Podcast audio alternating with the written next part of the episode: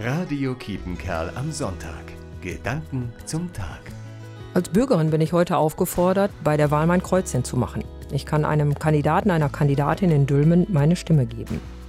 Ihre oder auch seine politische Karriere hängt letztlich von meiner und von vielen weiteren Stimmen ab.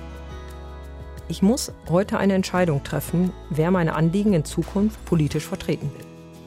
Eine Entscheidung in meinem Leben, die habe ich vor langer Zeit gefällt, nämlich mein Leben als Christin zu gestalten.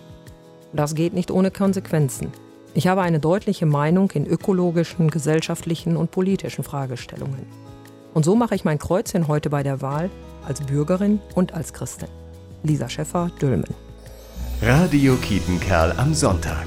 Gedanken zum Tag.